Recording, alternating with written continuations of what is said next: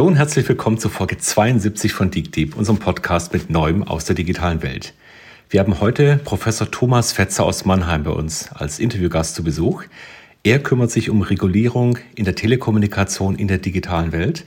Ein ganz heißes Thema und wir freuen uns sehr auf den Austausch heute. Hallo Thomas und Frauke. Ja, hallo Christoph, hallo Frauke, vielen Dank. Vielen Dank für die Einladung. Hallo Thomas, schön, dass du Zeit hast für uns. Ja, das ist ein heißes Thema, wie ich gerade gesagt habe, denn man hatte den Eindruck, dass diese Tech-Companies, die großen, die Instagrams, die TikToks und Facebooks dieser Welt, ja wirklich eine Schattenwelt aufgebaut haben, die sich irgendwie supranational kaum noch steuern lässt und die unglaublich viel Einfluss hat auf ganz viele Lebensbereiche bis hin zu Wahlen und zu Politik. Und deswegen erstmal die Frage an dich. Du bist ja einerseits Professor an der Uni in Mannheim und andererseits auch im Verwaltungsgericht in Mannheim betätigt. Wie würdest du denn dich abgrenzen? Über was redet ihr da eigentlich und wie definiert ihr diese Begriffe digitale Welt, Telekommunikation? Ist das eigentlich das Gleiche geworden? Vielleicht erst eine erste Abgrenzung und eine Schätzung, worüber wir eigentlich reden sollten. Ja, also Telekommunikation, womit ich mich ursprünglich beschäftigt habe, war zunächst mal so die ganz platte Ebene der Netze. Also so das, das Kabel, was irgendwie durch den Boden geht oder die Funknetze, die über Frequenzen irgendwie funktionieren und die auf eine gewisse Art und Weise schon Grundlage natürlich für letztlich jede digitale Technologie und jede digitale Welt und jede, jede Vernetzung sind. Wenn wir jetzt über digitale Märkte, digitale Plattformen reden, dann geht es weit über die reine technische Ebene, also über die reine Infrastrukturebene hinaus sondern da geht es, wie man heute auch so schön sagt, um ganze Ökosysteme. Da spielt die Infrastruktur nach wie vor eine, eine große Rolle. Und das sind dann eben nach wie vor Telekommunikationsnetze, festnetzbasiert oder mobil. Das ist eine andere Form von Hardware. Das sind die Endgeräte, mit denen wir irgendwie zu tun haben, also unsere Smartphones und Tablets und, und dergleichen mehr. Und das sind aber eben auch dazwischen geschaltete oder darauf sitzende intermediäre Plattformen, digitale Plattformen, die Googles, Amazons, Facebooks dieser Welt. Ähm, und, und dementsprechend ist Telekommunikation sehr viel enger als, als eine digitale Plattform oder ein digitales Ökosystem. Ähm, jetzt bei der Frage, was ist, eine, was ist digital und, und wie grenzt man es zu analog ab, kann man eigentlich nicht so wahnsinnig richtig. Also wenn wir uns mal eine ganz große Plattform anschauen, Amazon, das ist ohne Zweifel eine digitale Plattform, die aber wahnsinnig viel Einfluss natürlich auch auf Wettbewerbsbeziehungen und auf Geschäfte in der ja, analogen Welt hat. Also die haben schon den Markt für Buchhändler ganz schön durcheinandergewirbelt, um es mal so zu sagen. Und das wäre ja so ein ganz klassisches Beispiel gewesen. Und Thomas, wenn ich ähm, das richtig verstehe, wenn du sagst, du kümmerst dich um die Regulierung oder bist an der Regulierung interessiert, dann äh, zu einem großen Anteil auch diese Fragen Monopole und wie wird Marktmacht ausgenutzt ja. und ähnliches. Ja. Das also das ist so eine der äh, zentralen Fragen, die wir im Moment haben. Und das Interessante ist, wir haben diese Fragen eigentlich weltweit, mehr oder minder zur gleichen Zeit. Also die Amerikaner haben kürzlich eine Anhörung durchgeführt äh, zu der Frage, wie man mit Marktmacht von digitalen Plattformen umgeht. Die Europäische Kommission führt äh, gerade eine Anhörung dazu durch, eine öffentliche Konsultation, wie künftig reguliert werden soll oder ob überhaupt künftig reguliert werden soll. Es gibt die ersten Fälle oder eine ganze Reihe von Fällen bei der Europäischen Kommission, bei Bundeskartellamt, bei anderen Wettbewerbsbehörden, die festgestellt haben, oh, die, die Unternehmen sind nicht nur groß, sondern die machen auch noch Sachen, die dem Wettbewerb schaden oder die dem Verbraucher schaden. Darf ich mal kurz nachfragen, Thomas, ist, schaden Sie denn wirklich dem Verbraucher? Also ich habe immer so das, den Eindruck, äh, dass, dass, dass, also dass zumindest bisher ja das Gefühl immer da war, ein großes Amazon oder ähnliches. Ja? Also die, die, durch ihre Größe können sie die Preise enorm reduzieren. Ja, das ist das eine ist ganz, ganz spannende Frage. Und deswegen ist die Frage, ob und wie man Plattformen regulieren soll, auch so wahnsinnig äh, schwierig. Und, und das ist auch deshalb eine ganz, ganz spannende Frage, weil sich da Europa und die USA bei der Betrachtungsweise ähm, ganz erheblich unterscheiden, wobei man sich da so ein bisschen äh, weiter annähert, würde ich jetzt mal sagen. Bisher, um, um das mal nochmal vorab zu sagen, unterliegen alle diese Unternehmen dem allgemeinen Wettbewerbsrecht. Und das bedeutet so viel, wie wenn ein Unternehmen irgendwie eine Preisabsprache trifft oder wenn die ihre Marktmacht äh, ausbeuten bzw. missbrauchen, dann kommt eine Wettbewerbsbehörde und ähm, schlägt rein und sagt so Stopp und dann gibt es vielleicht noch ein Bußgeld irgendwie dazu. Und die Frage ist so ein bisschen, reicht das aus, um mögliche Wettbewerbsprobleme irgendwie in den Griff zu kriegen? Oder muss man die vorab schon irgendwie regulieren und ihnen bestimmte Verpflichtungen aufzuerlegen, dass überhaupt gar keine Möglichkeit oder jedenfalls die Möglichkeit reduziert ist, dass die Marktmacht missbrauchen? Dafür ist ganz entscheidend die Frage, ist das jetzt eigentlich gut oder ist das schlecht, was, die, was, da, was wir da sehen? Ähm, jetzt wäre ich kein Jurist, wenn ich nicht mindestens einmal sagen würde, kommt drauf an und kommt irgendwie so ein bisschen darauf an, wie man, wie man auf die Dinge draufschaut. So aus einer engeren Consumer, also Verbraucherperspektive ist das Problem ja so ein bisschen, diese Dinge sind, haben ja unser Leben schon einfacher gemacht und zu zunächst mal monetär betrachtet relativ geringen Kosten. Also wenn ich heute einkaufen gehe, ist es ja wahnsinnig praktisch, dass ich bei Amazon irgendwie draufklicken kann und ich weiß, ich sehe die gesamte Produktwelt. Dann ist es naheliegend, dass ich dort auch kaufe. Aber zunächst mal habe ich ein riesen Kaufhaus und ich muss nicht mehr von einem Shop zum nächsten und dann muss ich mir noch irgendwie eine Webseite merken und, und dann ist da vielleicht statt eines Bindestrichs ein Punkt und dann lande ich auf der falschen Seite, sondern ich gehe zu Amazon und ich sehe irgendwie alles. Es ist ja wahnsinnig praktisch, dass bei Google im Prinzip das gesamte Internet sehe und, und finde. Also ich muss mich irgendwie nicht mehr selbst durch die Welt schauen. Im App Store, egal ob das jetzt der, der Android Store ist oder ob das jetzt bei Apple ist, finde ich alle Apps, die es irgendwie so gibt. Und das Tolle daran ist auch noch, diese Services sind im Wesentlichen jetzt erstmal kostenlos. Ähm, kostenlos können wir gerne die Diskussion führen, ob ich da irgendwie mit meinen Daten bezahle und das tut man natürlich auch, aber jedenfalls ist es monetär erstmal kostenlos. Und wenn ich jetzt mal nur auf den Verbraucher schaue, dann würde ich sagen, worüber will der sich eigentlich so ganz genau beschweren? Also er kriegt einen guten Service und muss dafür kein Geld ähm, auf den Tisch legen. Und das ist im Prinzip eigentlich auch schon die ganze Zeit die Perspektive des amerikanischen Wettbewerbsrechts gewesen. Das amerikanische Wettbewerbsrecht sagt, Consumer Welfare ist entscheidend. Und was dann mit Wettbewerbern passiert, das ist zunächst mal egal. Wenn der Verbraucher irgendwie sein Fair Share an, an all diesen Dingen bekommt, dann ist das alles in Ordnung. Das europäische Wettbewerbsrecht war schon immer so ein bisschen kritischer bei diesem reinen Consumer Welfare Ansatz.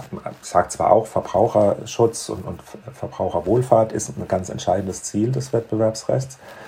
Aber wir müssen schon auch irgendwie den Markt in seiner Struktur im Blick behalten.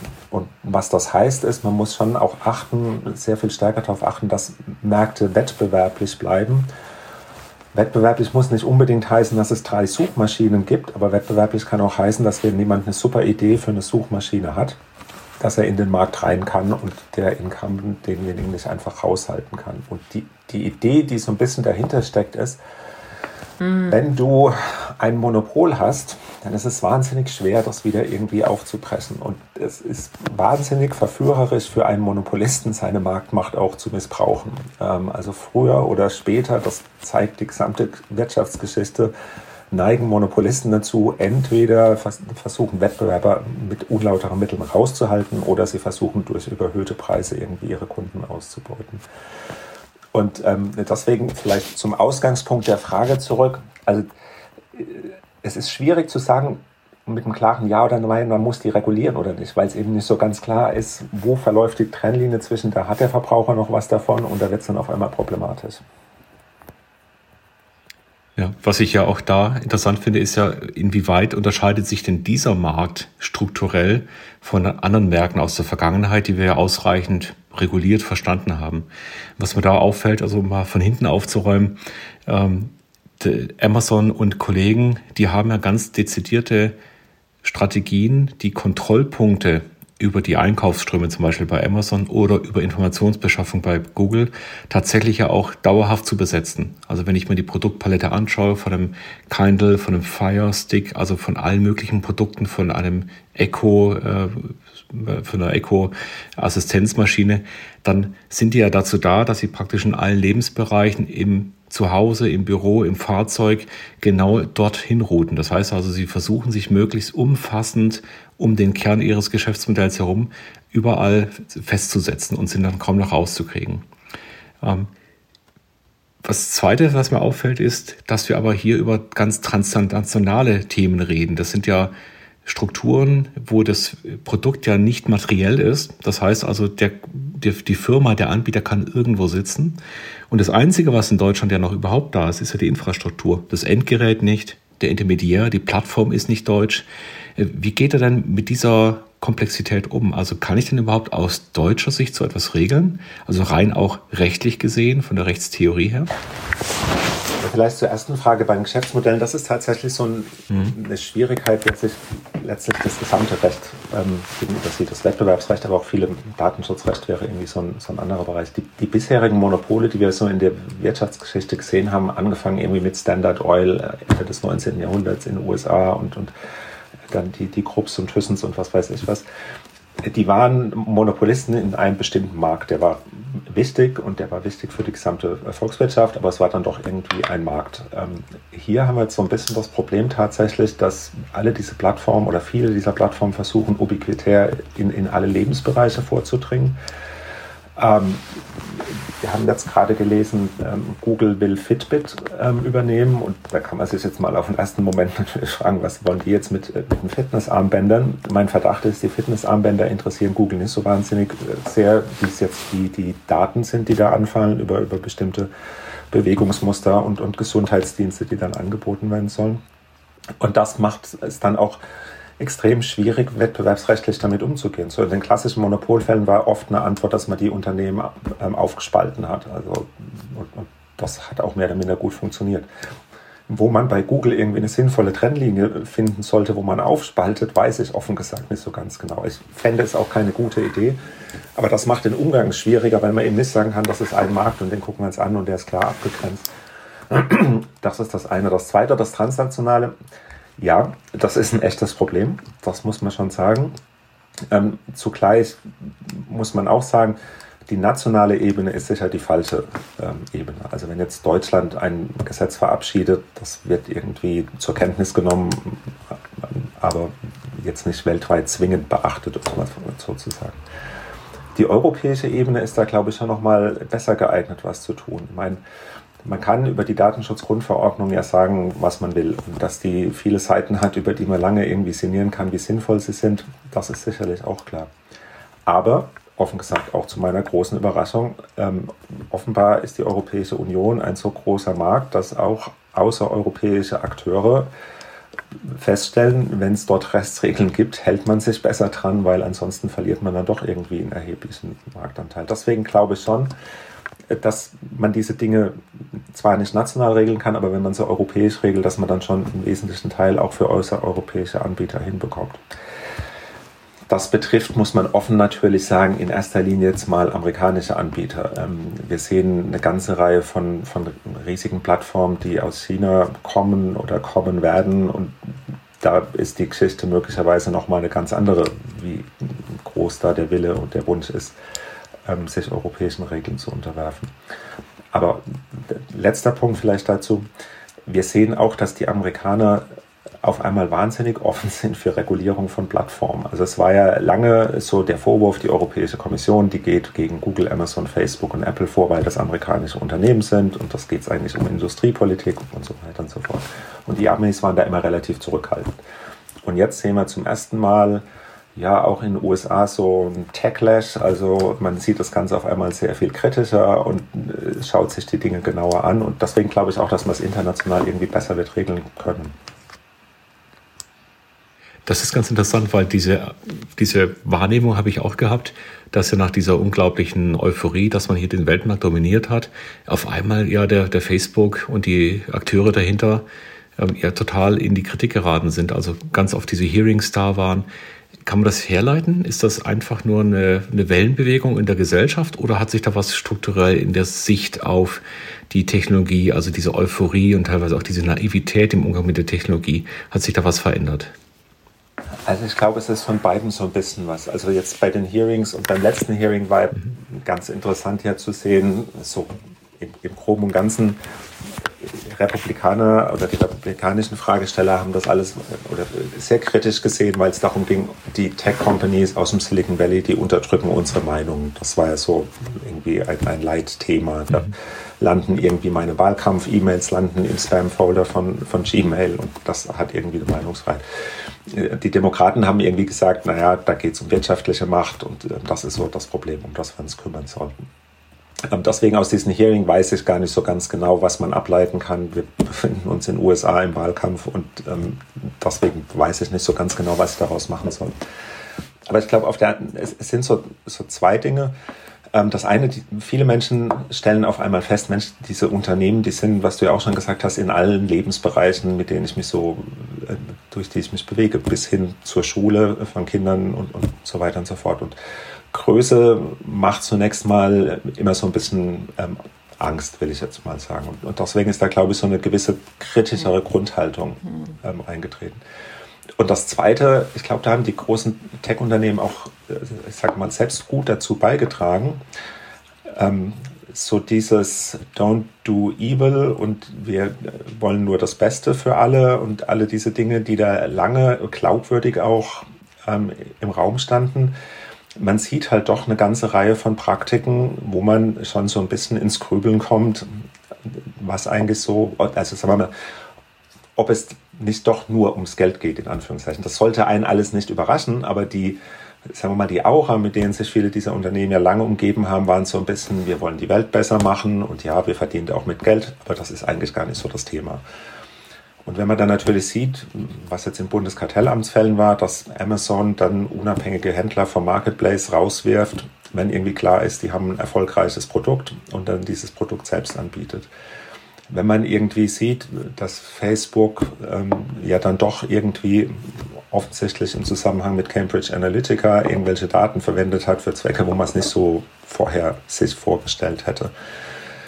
Wenn man sieht, dass Apple dann zwar einen sicheren App Store hat, aber dann doch offensichtlich jedenfalls mit Konkurrenten ein vielleicht jenseits der gesunden Konkurrenzverhältnis eingeht, dann führt es, glaube ich, zu so einer gewissen kritischen Haltung, beziehungsweise verstärkt eine gewisse kritische Haltung, die gegen großen Unternehmen schon immer bestand. Also früher war es Daimler, ähm, was irgendwie groß und allumfassend war, als sie Waschmaschinen und was weiß ich, was alles mit AEG gebaut haben.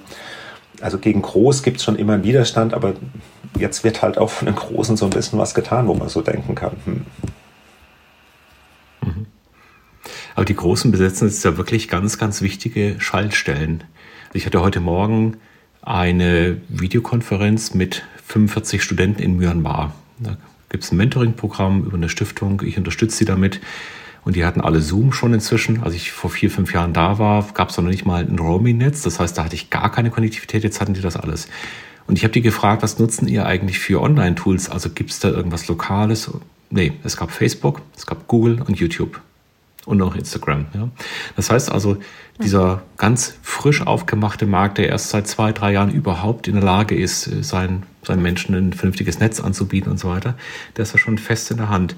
Und wir haben jetzt auch äh, in Deutschland gesehen, sobald diese Punkte besetzt sind, also sobald ich dann die Konnektivität vielleicht auch sogar mit anbiete, auch da gibt es ja jetzt äh, Bestrebungen, dass man das direkt macht, also mit Satellit im All, dann komme ich in Situationen rein, die wir jetzt bei der Corona-Krise erlebt haben, dass Apple und Google gemeinsam im Prinzip der deutschen Regierung vorgegeben haben, wie diese Lösung auszusehen hat, nämlich mit der Integration ins Betriebssystem und auch offen damit gedroht wurde, dass das eben entsprechend auch anders sein könnte, also dass man Bluetooth-Signal verschlüsseln könnte und solche Geschichten. Also man merkt auf einmal, wie aus einer ganz abstrakten Abhängigkeit eine sehr konkrete wird, wenn man dann tatsächlich auf einzelne technologische Aspekte dann nicht mehr zugreifen kann.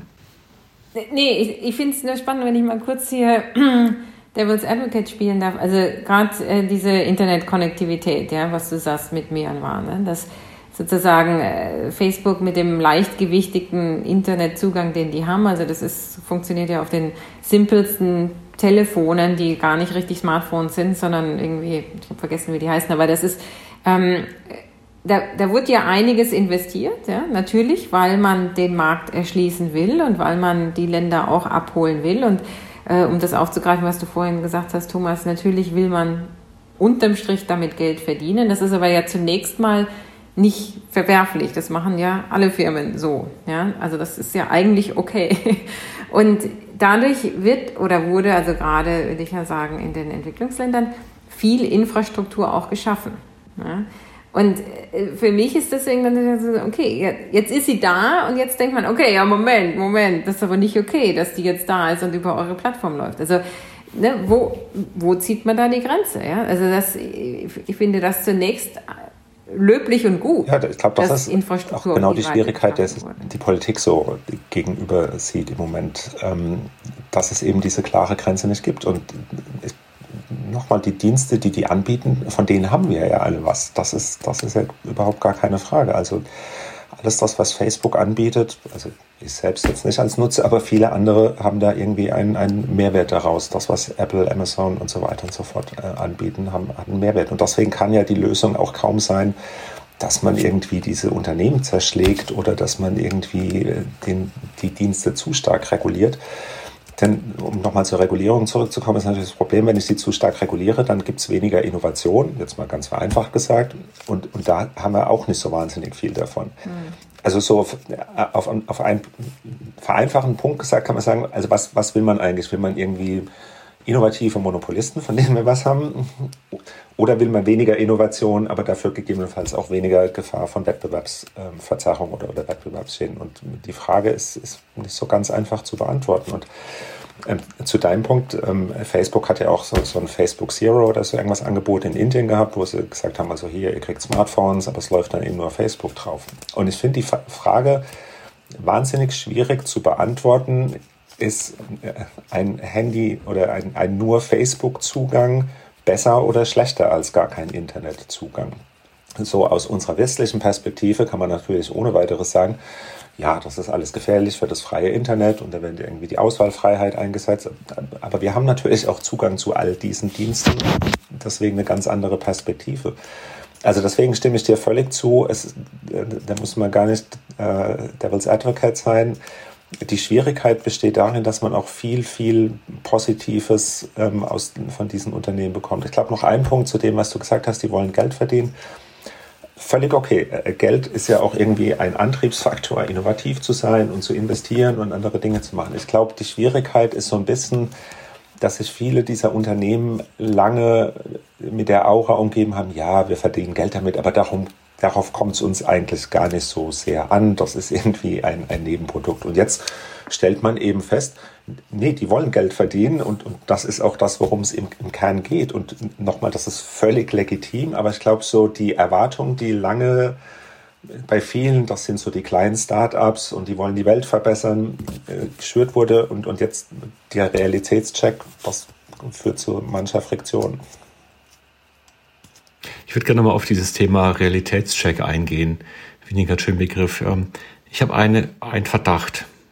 Wir unterhalten uns jetzt ja über eine normale Welt und dann kommen so Skandale hoch.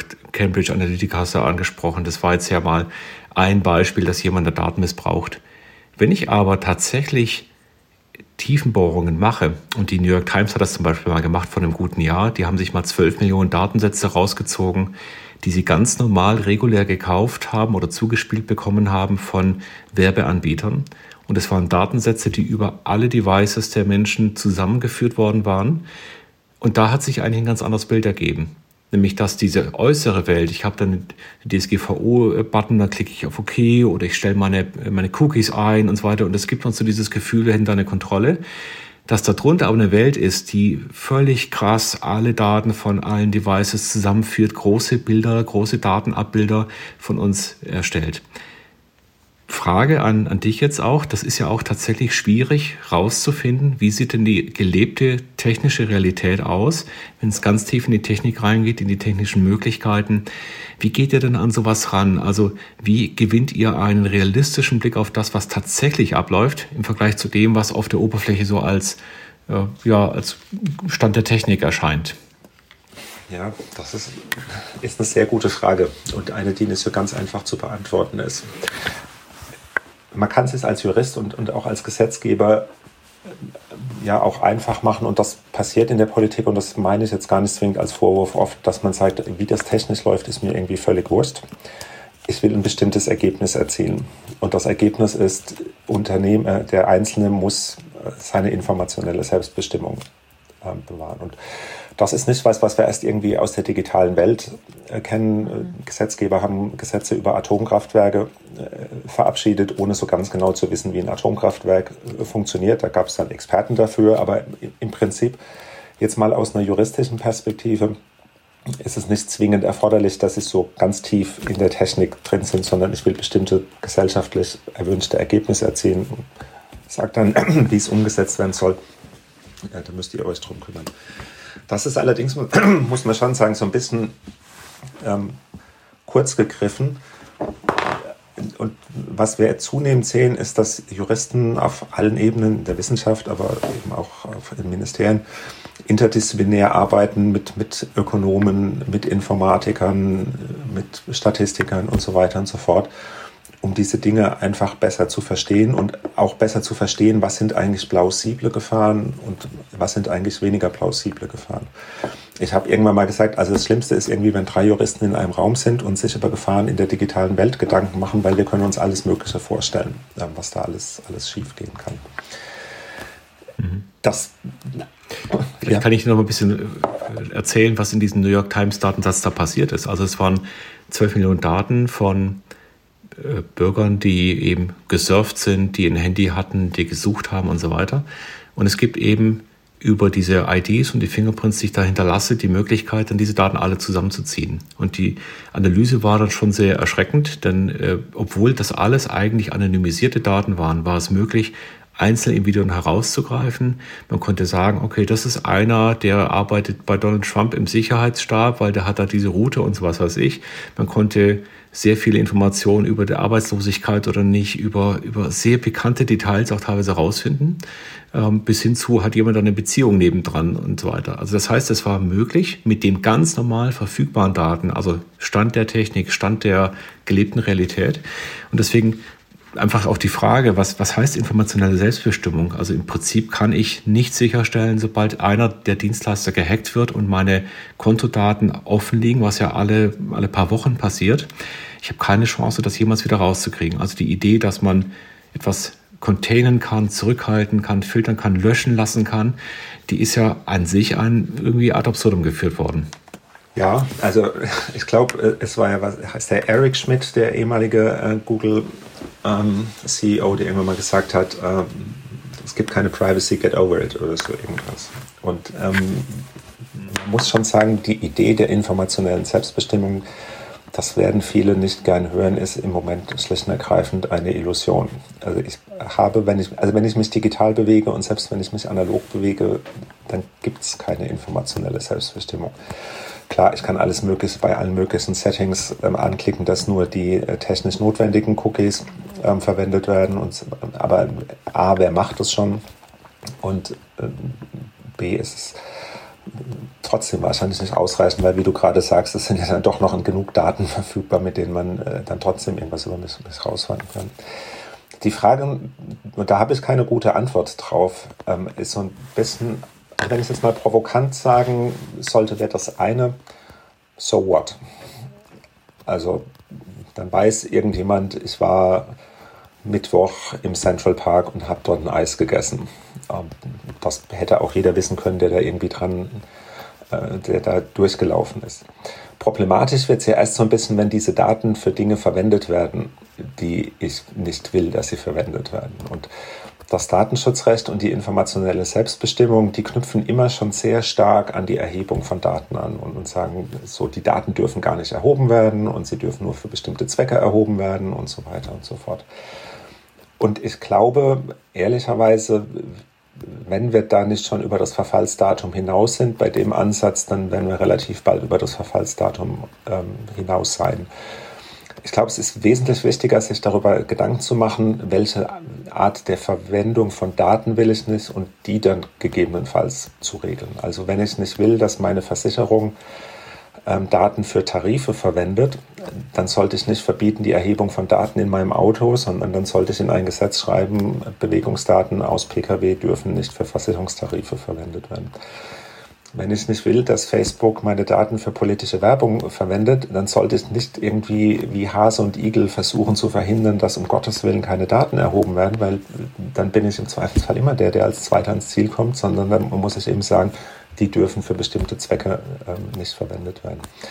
Also lange Rede, ähm, kurzer Sinn, informationelle Selbstbestimmung Hört sich blöd an, aber ich glaube, das gibt es nicht so richtig. Und dann ist die Frage, was ist die Alternative? Und ich glaube, die Alternative ist nicht Eric Schmidt, get over it. Also dann kümmern wir uns überhaupt gar nicht mehr an das Thema, sondern äh, die, die Alternative ist, dass man sich genau überlegt, was will ich, was mit Daten passieren darf und was nicht. Und da muss ich dann ansetzen und nicht so vorher bei der Erhebung, wo ich eh keine Chance habe. Das finde ich sehr, sehr spannend, weil es ist ja auch ein, ein Blick, der realer ist, als, als sich irgendwas vorzugaukeln und was dann eigentlich zu keiner Lösung führen kann. Ich, ich mache mal einen Vergleich. In den Niederlanden hat man die Tradition aus den religiösen Strömungen, dass man keine Gardinen vor den Fenstern hat. Das heißt, die Idee war, ich bin so transparent, ich bin so offen mit meinem Leben, mit meinen Daten, dass jeder reingucken kann. Das heißt also, man hat Konsens in der Gesellschaft, wie man damit umgeht. In anderen Regionen gibt es eben die Vorhänge von den Fenstern. Es ist legitim, das zuzuziehen. Und am Ende regelt man aber eben, wie man eigentlich mit Verstößen umgeht oder wie man das handhabt. Also das heißt, die, die Daten sind erstmal raus, jetzt kann jeder reingucken. Und heute haben wir im Prinzip die Situation, dass ja jeder weltweit in meinen Vorgaben reinschauen kann, weil er mich beobachten kann, wenn ich etwas preisgebe. Also geht es vielleicht eher darum, was ich dann regulieren kann in dem Bereich, in dem Geltungsbereich, den wir als Nationen überhaupt noch haben. Kann man das so einfach sagen, dass es China, USA, Europa gibt? Sind das so die drei Regionen, die den Ton angeben bei diesen Regulierungen? Also im Wesentlichen schon. Ähm, USA, weil dort die Unternehmen herkommen, also jedenfalls die, die im Moment bei uns in größerem Umfang tätig sind. Ähm, China, weil dort die größten Plattformanbieter herrschen, die sind sicherlich auf einer technischen Ebene relativ weit vorne, würde ich jetzt mal sagen. Und Europa, weil es ein wichtiger Wirtschaftsmarkt einfach auch für amerikanische Unternehmen ist. Und ich glaube schon, dass das die drei Räume sind, die ganz wesentlich darüber entscheiden werden, wie Plattformen reguliert werden oder nicht. Und ich glaube auch, dass die Europäische Union wahrscheinlich an, der Vorfront stehen wird, ähm, wenn es darum, darum geht. Ob das gut oder schlecht ist, weiß ich gar nicht so ganz genau. Denn ähm, nochmal zu, zu voreilige Regulierung hat im, auch in der Vergangenheit gezeigt, oft einen negativen Einfluss auf Innovation. Und ähm, der Witz bei Innovation ist halt, dass man vorher nicht so genau weiß, was, was hinterher rauskommt. Nur wenn ich vorher schon alles tot reguliere, dann kommt halt hinterher auch nichts raus. Und das mag manchmal gut sein, aber manchmal halt auch nicht. Die Schwierigkeit ist so ein bisschen, ist, man weiß es hinterher halt nicht, ob man überreguliert hat oder nicht, weil, weil es die Innovation schlicht und ergreifend nicht gibt. Aber das sind die drei Wirtschaftsräume. China würde ich mal so ein bisschen außen vor lassen, aus allen, allen Gründen, ähm, die da dahinter stehen. Das äh, politischen Gründen, die halten sich im Moment, glaube ich, auch weit, weit aus diesen Dingen raus. Kann die Regulierung auch Innovation fördern manchmal? Also dadurch, dass ich Dinge bewusst einschränke oder einen Rahmen setze, kann das auch einen, Druck erzeugen, weiterzugehen? Ja, auch das kann man sehen. Ähm, Beispiel, was aber ambivalent ist, ist Zugang zu bestimmten Daten. Ähm, es kann für denjenigen, der Daten hat, ein großer Anreiz sein, wenn er die exklusiv hat, bestimmte innovative Dienste ähm, zu entwickeln. Kann aber auch sein, dass der einfach die Hand auf die Daten hält und sagt, so, ich bin ohnehin schon hier irgendwie mit großer Marktmacht ausgestattet.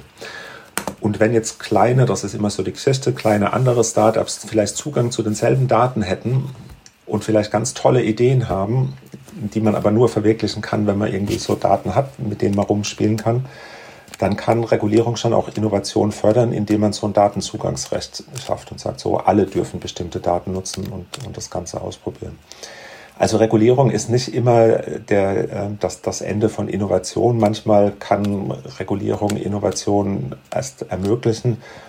Und zwar, das ist so ein bisschen, deswegen ist die Telekommunikationsregulierung, über die wir am Anfang gesprochen haben, gar nicht so weit weg von den Fragen, über die wir jetzt äh, sprechen so die richtigen Dienste, Innovationen in TK-Netzen, die haben eigentlich erst stattgefunden, als die Netze für Wettbewerb geöffnet wurden und als andere auch Zugang zu diesen Netzen bekommen haben und selbst irgendwie mal auf dem Netz was, was anbieten konnten.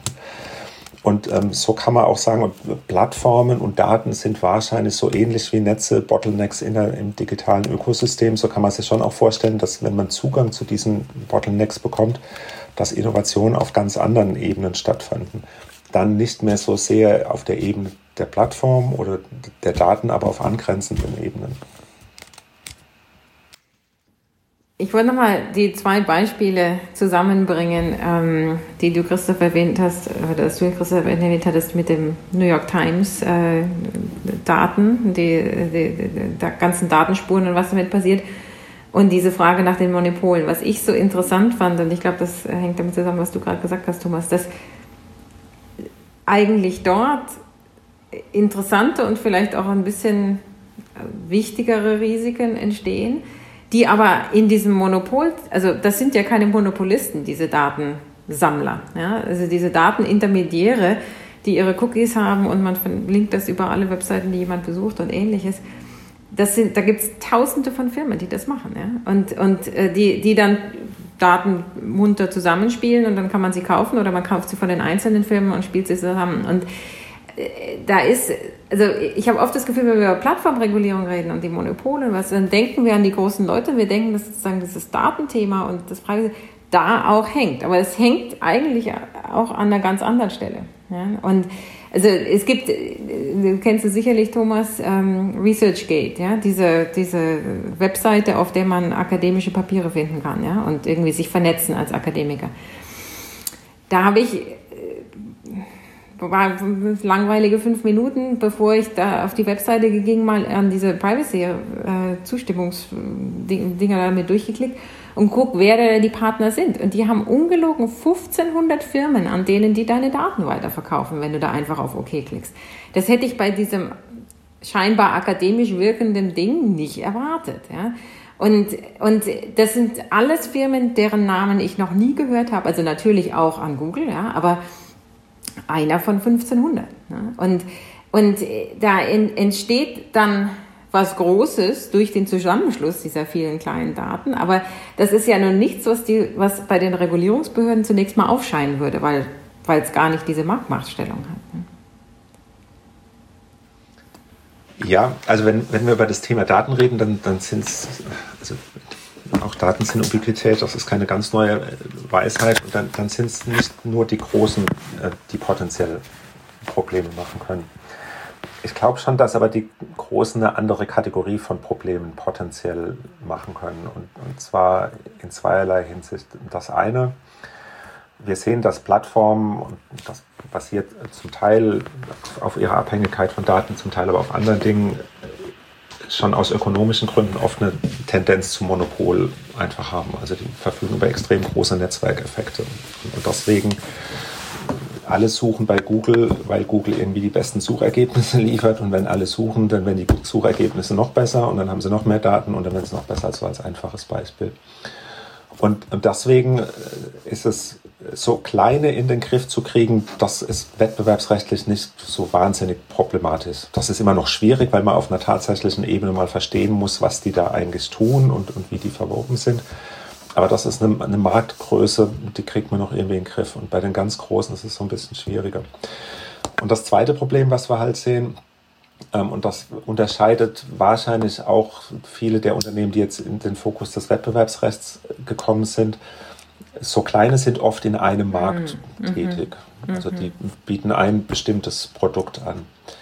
Ähm, die großen Plattformen sind alle mehr oder minder in unterschiedlichen Märkten mhm. vertikal integriert und sind deswegen in der Lage, eine starke Position, die sie in einem Markt haben, gegebenenfalls auch in einen anderen Markt rüberzubringen.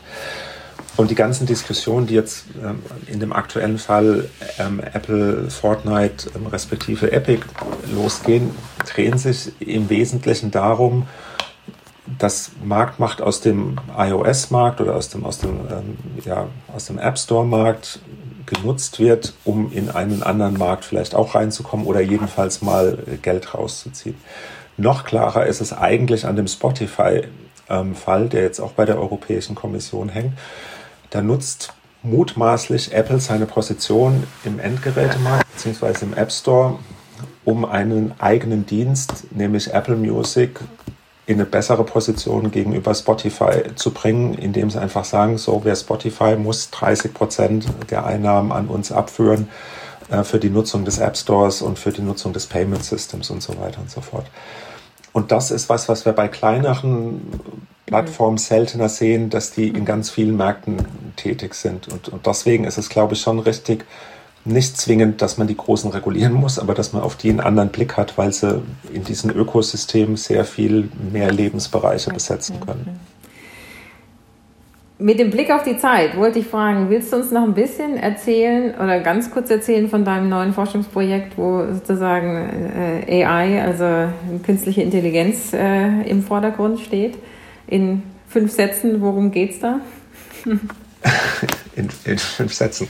In, in fünf Sätzen geht es darum, dass das tatsächlich so ein Problem ist, wo viele Juristen sagen, das ist ein Riesenproblem und wir wollen jetzt mal genauer wissen, ob das wirklich so ist, indem wir mit den Informatikern zusammenarbeiten. Juristen haben seit drei, zwei, drei Jahren gesagt, was passiert eigentlich, wenn automatische Preisfestsetzung durch Algorithmen passiert, was ist passiert, äh, was passiert und wenn diese Algorithmen auf einmal anfangen, Preise abzusprechen und ähm, kollusiv sich zu verhalten und dann die Preise auf ein nicht mehr wettbewerbliches Niveau hochfahren.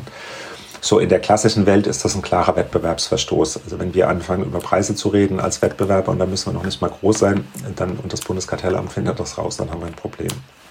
Und die Sorge vieler ist jetzt, dass das halt irgendwie automatisiert passiert. Also dass alle vielleicht noch einen gleichen Algorithmus nehmen Vielleicht sagt man dem am Anfang auch gar nicht, du sollst dich kollusiv verhalten, sondern äh, durch Machine Learning äh, finden die Algorithmen, so ist das, wenn sich ein Jurist das ausdenkt, raus, oh, es ist ja noch viel besser, wenn wir Preise absprechen, als wenn wir irgendwie wettbewerblich Preise setzen. Und was wir jetzt in diesem Forschungsprojekt mit einem Informatiker zusammen machen wollen, ist, ist das technisch eigentlich möglich? Also es hört sich. Ja, ja. die Antwort ist ja. Christoph hat die Antwort. Gut, dann haben wir den Forschungsteil haben wir schon mal erledigt. Dann ist der Informatiker ab jetzt raus aus diesem Problem. Und das Zweite ist, ähm, wie geht man denn dann aus Restsicht eigentlich damit um? Und, und, das sind eigentlich so zwei Dinge. Also unterstellt, das ist technisch möglich. Wie findet man das eigentlich raus? Ähm, also du siehst am Ende einen Marktpreis. Wie findet man es raus? Hat dann eine schöne Connection zur, zur Diskussion Christoph und ich in fr ganz frühen Episoden mal geführt haben, nämlich irgendwie kann man den Algorithmus verhaften ja, oder habhaft machen. Ne? Also wer ist hier ja, verantwortlich? Das ist, das ist, Ach, das ist super spannend, was ihr da macht, ja. Das ist, das ist, kann man da mitmachen? Ja, jeder, jederzeit.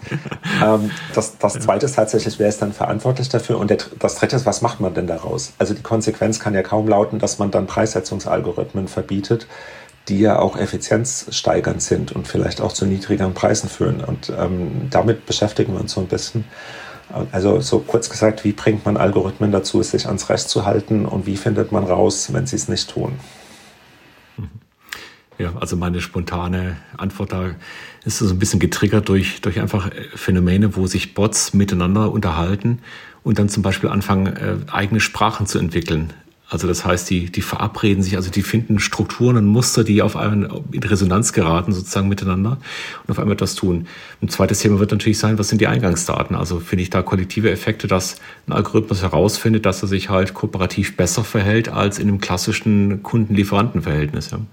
Also ganz tolle Fragen, relevante Fragen, die ich super spannend finde. Also wünsche euch, dass ihr da eine gute Antwort findet, weil die Welt der Algorithmen und der Bots, die untereinander Geschäfte machen, die haben wir ja de facto schon.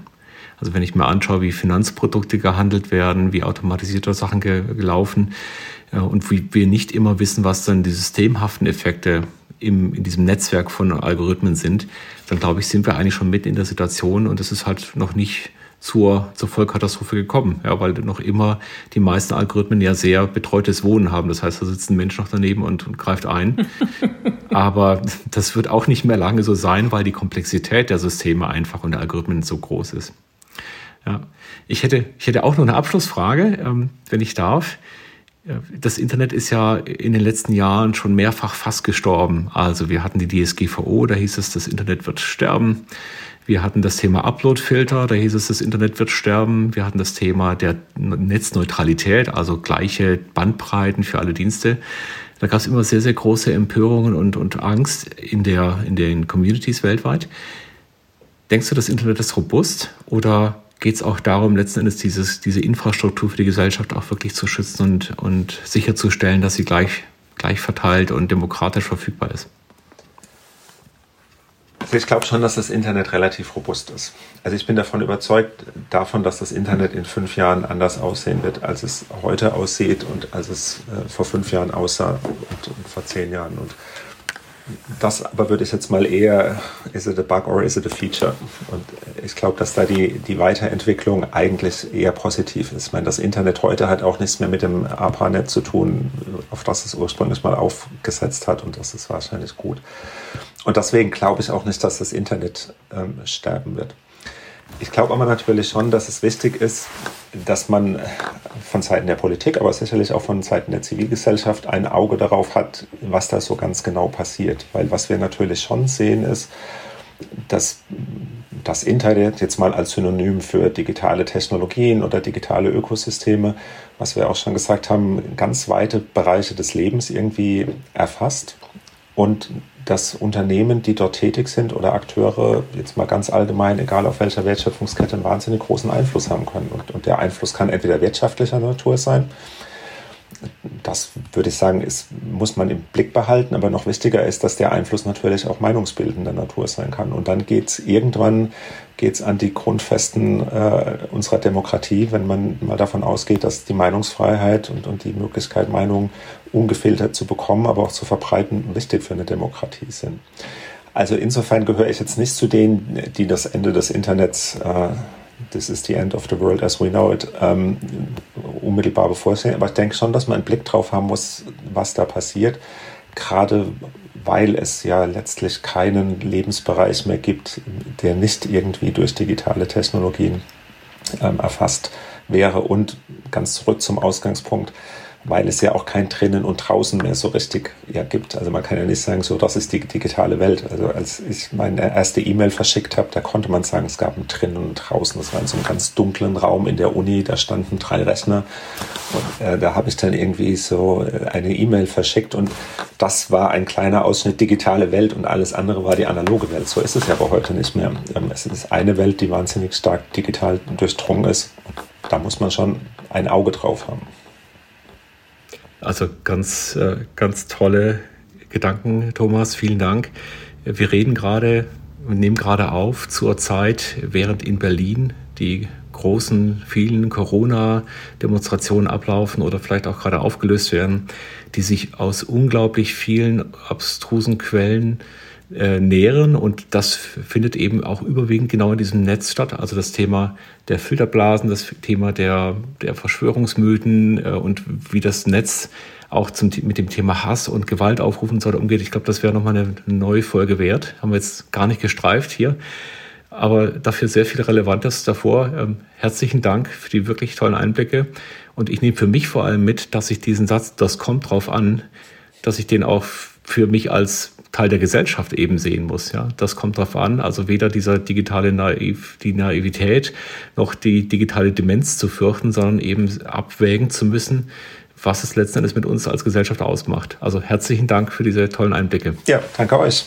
Auch Dank von meiner Seite, Thomas. Und äh, vielleicht dann in einem Jahr mal wieder, um zu hören, was euer Forschungsprojekt an Ergebnissen Genau, sehr gerne. Sehr gerne. Danke euch.